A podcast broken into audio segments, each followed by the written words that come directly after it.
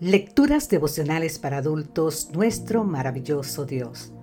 Cortesía del Departamento de Comunicaciones de la Iglesia Adventista del Séptimo Día Gascue en Santo Domingo, capital de la República Dominicana. En la voz de Sarat Arias. Hoy, 4 de mayo, estaré contigo. En el libro de San Mateo capítulo 8, los versículos 23 y 24 nos dicen, Entró él en la barca y sus discípulos lo siguieron. Y se levantó en el mar una tempestad tan grande que las olas cubrían la barca, pero él dormía. De acuerdo con el Evangelio de San Marcos, un día el Señor estaba enseñando junto al mar, pero se reunió tanta gente alrededor de él que tuvo que subir a una barca que estaba en el mar. Entonces les habló en parábolas ¿Durante cuánto tiempo habló Jesús? No sabemos.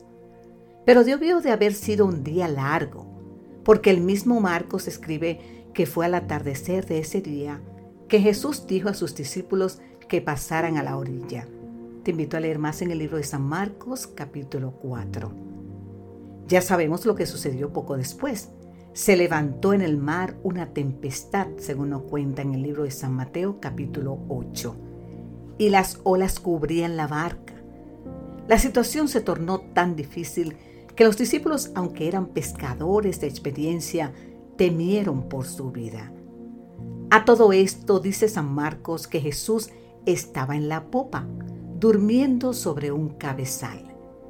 Y cuando los discípulos aterrados lo despertaron, el sencillo relato de la escritura dice que él levantándose reprendió al viento y dijo al mar, calla, emudece.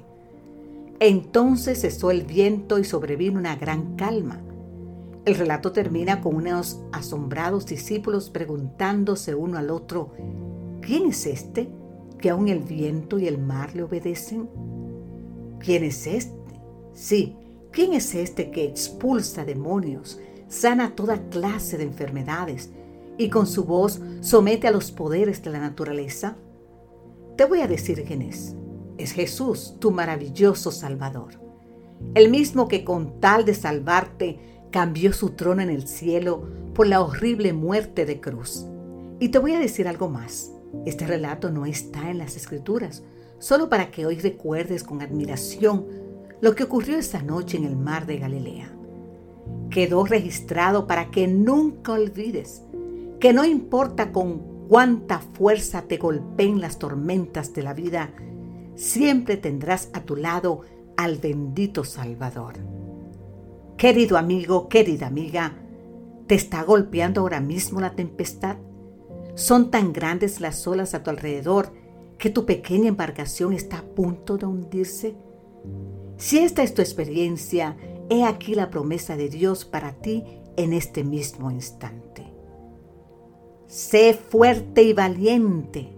No tengas miedo ni te desanimes, porque el Señor tu Dios te acompañará donde quiera que vayas. Te invito a leer más en el libro de Josué, capítulo 1. Gracias, gracias Jesús, porque has prometido estar conmigo todos los días hasta el fin del mundo. Y gracias porque contigo a mi lado no hay tormenta que pueda hundir mi barco. Amén.